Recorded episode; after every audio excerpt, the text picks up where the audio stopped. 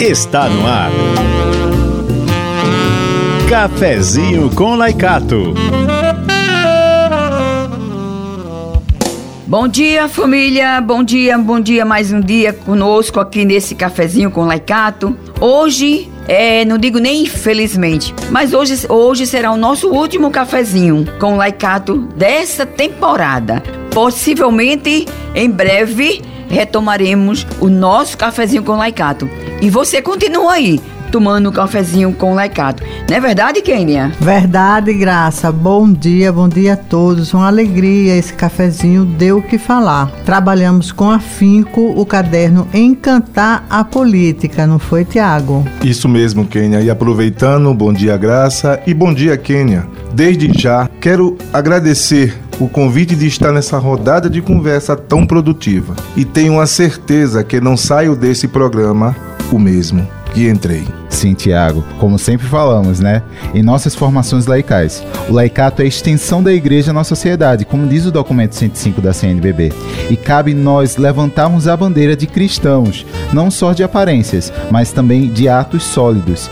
E aqui segue o meu bom dia para todos os ouvintes ligados conosco. Mais um programa iniciando e peço, tire uma foto sua da sua família com aquela xícara bem bonita que você tem, tomando esse cafezinho e marque o Instagram da Capilaicato AOR e o Instagram da Rádio Olinda. Iremos compartilhar a sua linda foto. Kênia, tu tá até com a tua xícara? Sim, claro, com adoçante, tá lembrada, né? O programa Cafezinho com Laicato é uma produção da Comissão Arquidiocesana de Pastoral para o Laicato da Arquidiocese de Olinda e Recife. A apresentação desse programa é de Graça Amori, Alex Cabral, Kênia Pedrosa e esse que vos fala, Tiago Moraes. Aqui na Rádio Olinda já está no ar o seu, o nosso cafezinho com Laicato. Roda a vinheta, meus irmãos! Você ouve Cafezinho com Laicato. Quando o Espírito de Deus soprou, o mundo inteiro se iluminou. A esperança na terra brotou. Um povo novo deu-se as mãos e caminhou. Lutar e crer, vencer a dor, louvar ao Criador. Justiça e paz hão de reinar, e viva o amor. Momento de reflexão. de reflexão.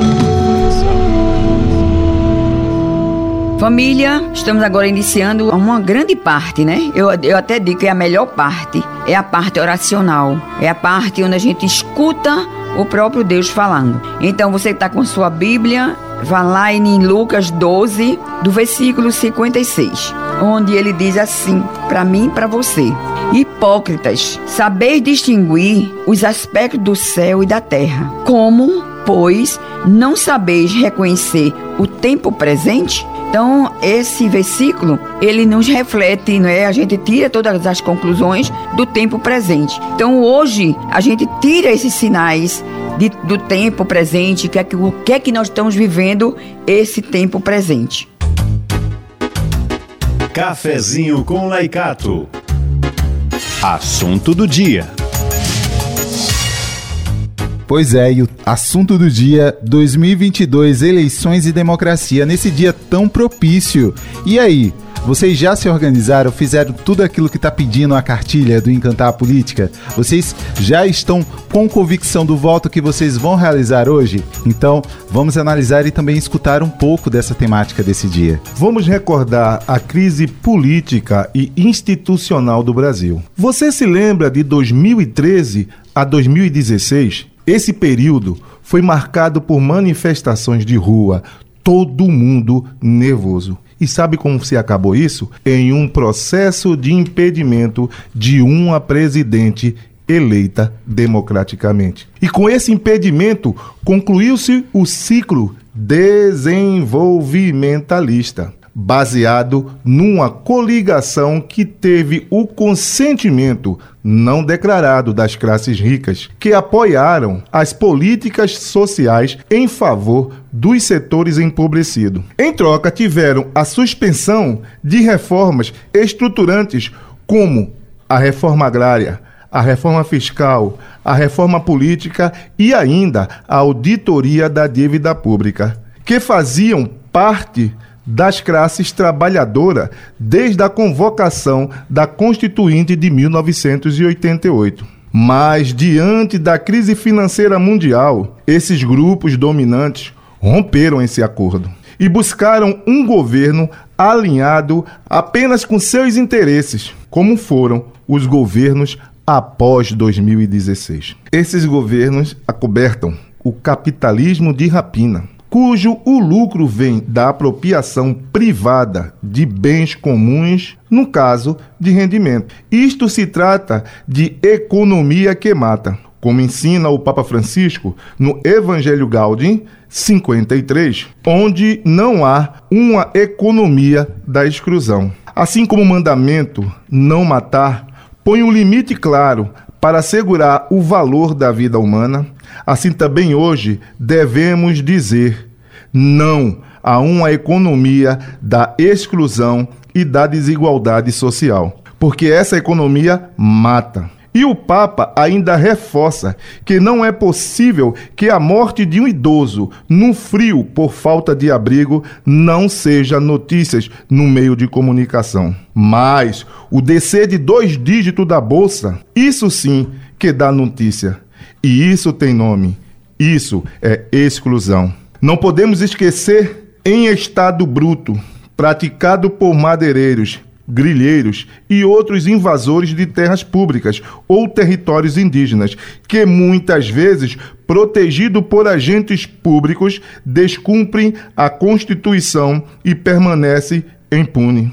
A outra rapina é sofisticada e legalizada. Geralmente, ela é praticada por banqueiros, empresários do agronegócio, da mineração e serviços urbanos. Geralmente, eles se beneficiam de decretos que favorecem a evasão fiscal, práticas antiecológica e precarização de trabalhadores e trabalhadoras. Diante dessa realidade de sofrimento, como doença, desemprego, trabalho precário, infração, e o Brasil voltando novamente ao mapa da fome. Vejo sinais de reativação de manifestações de rua, novamente, mobilizando indígenas da sociedade civil, CNBB, OAB, ABI, Comissão de Defesa dos Direitos Humanos e tantas outras.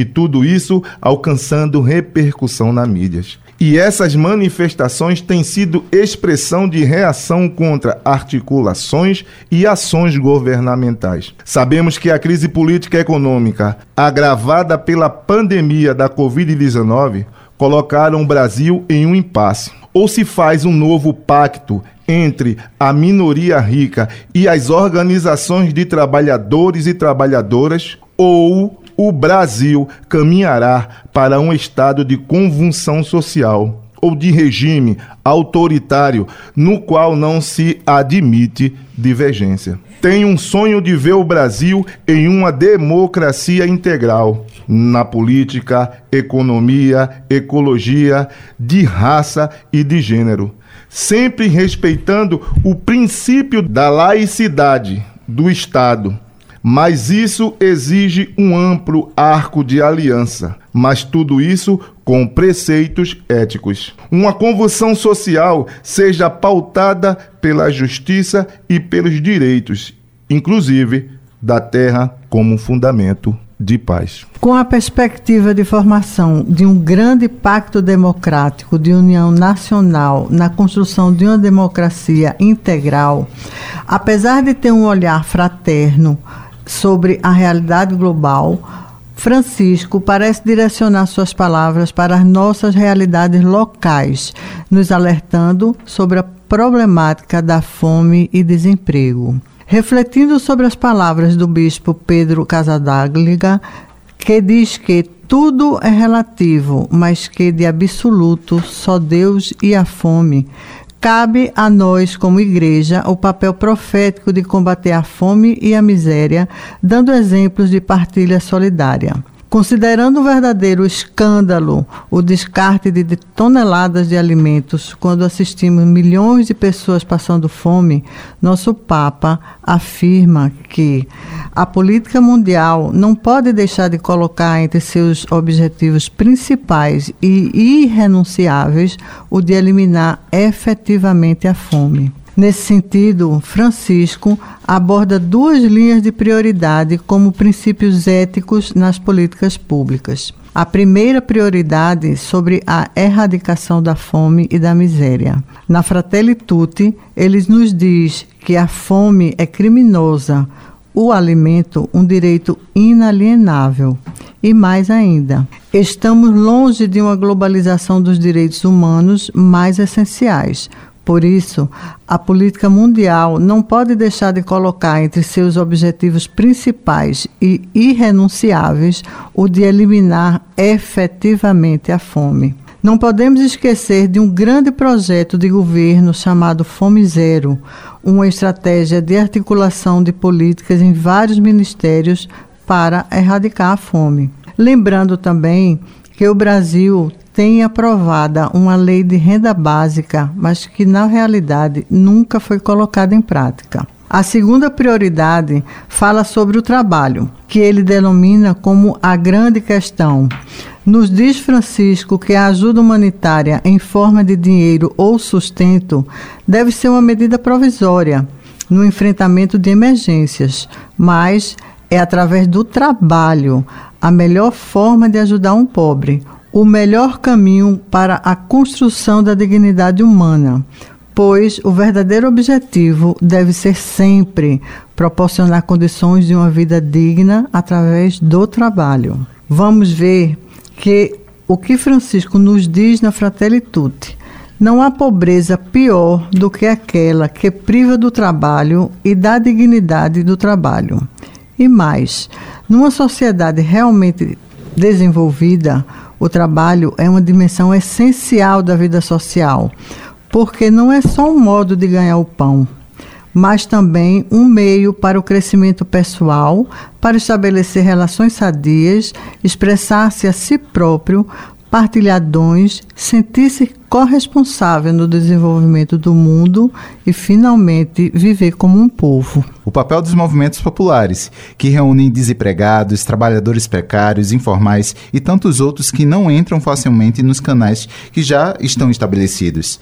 E ele faz esse toque na Fratelli Tutti no número 169, ao destacar a importância dos movimentos populares na criação de forma de nova ordem política e econômica e social mundial Francisco nos lembra que qualquer frente política formada sem ampla participação será um acordo minoritário de minorias, especialmente para privilegiados. Precisa de uma grande união política pelo Brasil, não um acordo de cúpula para defender os interesses de poderosos, ameaçados em perder seus privilégios. O critério político apontado por Francisco para legitimidade dessa frente da União Nacional não poderia ser outro, senão aquele que os bispos da América Latina e do Caribe formularam em 1969, em Medellín, e foi preciso universalizá-lo pelo magistério da Igreja do Papa, a opção preferencial pelo pobre. E é isso, nessa defesa, o caso dos trabalhadores, trabalhadoras sem emprego ou do trabalho precarizado. Francisco retorna um tema que é muito caro: o papel dos movimentos populares, que reúnem desempregados, trabalhadores precários e informais e tantos outros que não entram facilmente nos canais já estabelecidos. Terminando essa reflexão todinha que nós fizemos hoje, agora, né, nesse momento, a gente agora vai trabalhar como nós trabalhamos na cartilha Como Encantar a Política.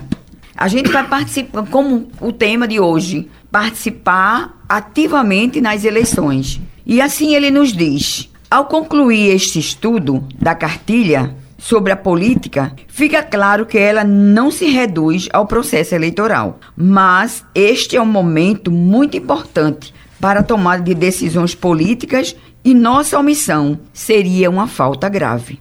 Como vimos acima, elas podem definir os rumos do Brasil, se no sentido de maior democracia ou no sentido de um sistema que mata, como fala o Papa Francisco. Por isso, nos vemos motivados a oferecer ao, ao, leitor, ao ouvinte, à leitora, algumas indicações práticas para a participação no nosso processo eleitoral. Primeiro, é muito importante observar se os candidatos efetivamente estão comprometidos com a defesa da vida em todas as suas etapas, da fecundação à morte. Durante a vida, em todas suas fases e riscos, até o declínio natural. Nomes que assumam o compromisso de trabalhar por políticas públicas que assegurem a proteção das mulheres gestantes, os nascituros e também dos mais empobrecidos, principalmente das periferias geográficas e existenciais, em situação de vulnerabilidade vítimas de violência, de discriminação, idosos, povos originários, indígenas e comunidades tradicionais. Aí, assim, ao assistir os debates, como a gente sempre tem, corre curiosos, né, de assistir os debates do poder executivo, presidente, governador, senador, prestar atenção nos planos de governo apresentados. São propostas viáveis para nós? Ou são planos mirabolantes? Se a pessoa está se apresentando à reeleição, checar como se comportou em votações em que a CNBB se posicionou claramente, não se deve votar, por exemplo, em quem apoiou a emendas constitucional número 95/2016, que esclarece o teto de gastos por 20 anos para políticas públicas, nem em quem votou a favor da reforma trabalhista, da redução da maioridade penal, da reforma da previdência social, onde nós sofremos, ou contra os povos indígenas, ou favorável à legalização da grilhagem ou ao pacote do veneno. E mais adiante ele diz para nós: questionar quem se apresenta como pessoa religiosa mas que não coloca seu mandato a serviço dos setores sociais, mas esquecido pelas políticas sociais. Vale lembrar que o Estado é laico, ou seja, ele não pode assumir uma religião, nenhuma mistura de religiões, tampouco usá-las para fins políticos, mas deve-se respeitar as religiões e igreja de pertença de pessoas. Mais adiante ele diz para nós também: além da escolha no momento do voto, tem grande valor apoiar candidatura de pessoas em que se pode confiar. Alguns critérios podem ajudar a discernir no momento e se definir o apoio a uma candidatura. Exemplo: alinhamento das propostas da candidatura com o ensino social da Igreja atualizado pelo Papa Francisco, apresentado nas encíclicas comentadas. Segundo, coerência com as posições da CNBB, ao tomar posição pública em defesa dos direitos sociais, humanos, ecológicos, econômicos e culturais. E segue. Ter uma prática de compromisso com as lutas populares e dos setores marginalizados, pois não adianta ser católico ou cristão quem não defende os direitos humanos e a mãe terra. Finalizando, eu quero dizer para vocês uma coisa: valorizar as candidaturas que representem setores e identidades que estão sobrerepresentadas nos parlamentos assembleias estaduais, distrital, Câmara e Senado Federal. Por exemplo, indígenas, afrodescendentes, negros e negras, quilombolas, mulheres, minorias e discriminadas, trabalhadores e trabalhadoras, desde que sejam pessoas atuantes em suas lutas emancipatórias em sintonia com um projeto de sociedade, de justiça, paz e integridade da criação.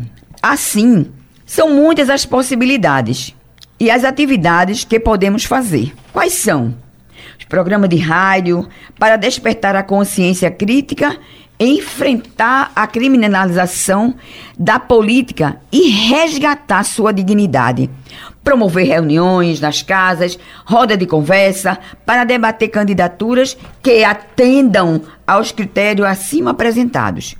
Mobilizar grupos de pastoral, comunidade, associação de moradores ou movimento popular para pesquisar a trajetória política das pessoas que estão se candidatando e apoiar as candidaturas que melhor atendem aos interesses do bem, do bem comum, especialmente dos setores sociais e os desfavorecidos. Alô, amigos e amigas, programa Cafezinho com Lecato. Alô, Graça, todo o pessoal amigo, e a gente sempre se encontra para trocar ideias, e nesse dia tão importante, então, falar, estimular Deus para estar a sua cidadania por meio do voto. O voto é muito importante, uma conquista grande da democracia, dos povos civilizados. O Brasil também faz parte dessa história. E como é importante votar, definir, ajudar a trabalhar, indicar pessoas que nos representam, diversas esferas do nosso país, que a gente delega para nos representar, acreditando que elas vão contribuir de políticas públicas para o povo tenha sua dignidade respeitada, tenha sua vontade considerada e assim a gente possa abrir um leque de diálogo para que, de fato, todos os segmentos sociais se sentir contemplados, desde a realidade da Constituição àquela realidade que nós vivenciamos todos os dias, esse exercício nos estimula a participação. A sociedade, a participação, ela é importantíssima. Se nos sentimos membros, sentimos pessoas corresponsáveis. Então deve representar essa esperança, esse compromisso, essa responsabilidade. Nós então realizamos para confirmar e conferir esse contrato social para a democracia, de fato esse sistema que a sociedade conquistou considerar todas as vozes, movimentos sociais. Esse programa do qual eu outra vez, envergadura muito grande, justamente ajudar os leigos e as leigas a se sentirem felizes, realizados, contemplados, porque estão também colaborando movimento. É preciso, portanto, sermos inteligentes, sermos responsáveis, porque o futuro passa pela mão de todos nós. Cafezinho com Laicato. Meus irmãos, minhas irmãs, o que eu posso ofertar? Se tudo é de Deus, o que eu posso lhe dar? Se tudo é de Deus, o que eu posso lhe dar? Irmãos e irmãs, reforçando no dia de hoje a importância do seu voto. Hoje, para nós, é brasileiros, é realmente é, uma, é muito importante o dia de hoje. Esperamos que em nossos cafezinhos, que ocorreu durante esse mês, tenhamos mostrado os pontos importantes de relevância para o nosso bem comum. Mais uma vez, eu reforço: procurem ler a cartilha, encantando a política. Não é isso, Kênia? Isso, Graça. Após nossas reflexões sobre as diferentes dimensões da política como amor social, acompanhando de perto os ensinamentos de Francisco, aprendemos a importância de nossa participação no processo eleitoral. Vamos todos exercer nossos votos, mas também ajudar nosso povo, esclarecendo o que está em jogo. Não será o bispo de Roma quem indicará soluções concretas para a nossa realidade brasileira, mas os seus ensinamentos nos servem como luzeiros a nos inspirar em ações práticas a favor da democracia, da paz e da justiça. Eu reflito aquilo que foi passado em toda a formação do Encantar a Política. Não dá pra gente ficar em cima do muro. É necessário que a gente, sim, tenha um posicionamento daquilo que seja bom e melhor para uma boa política e não partidária, mas sim para uma igreja em saída.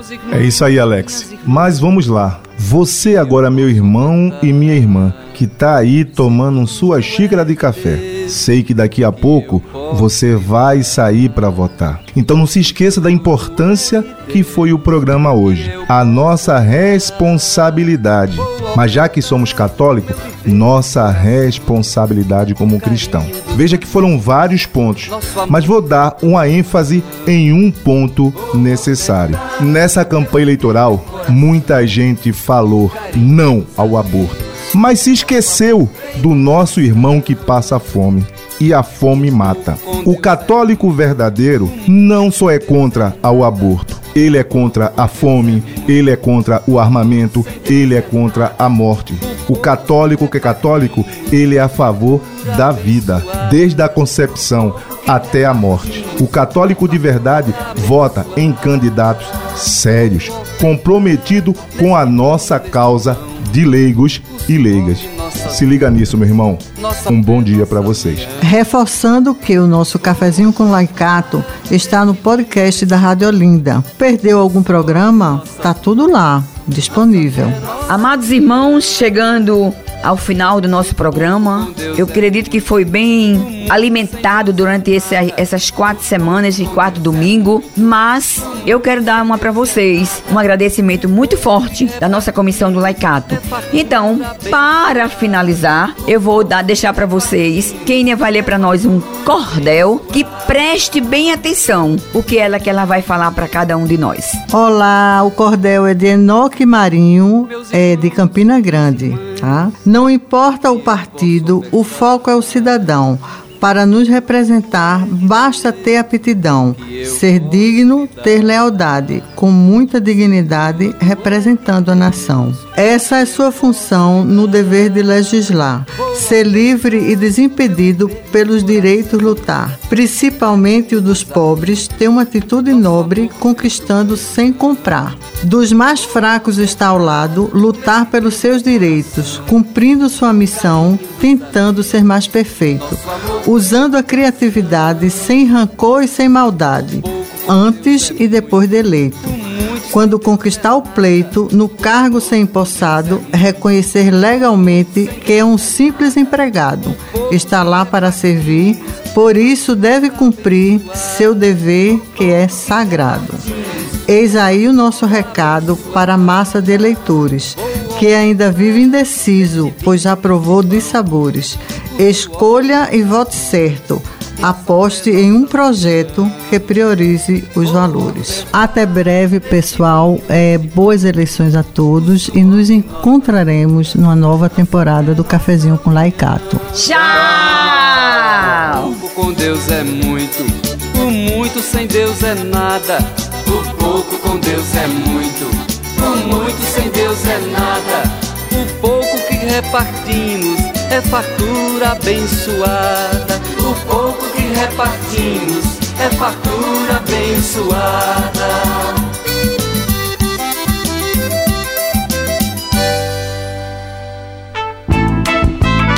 Você ouviu? Cafezinho com Laicato.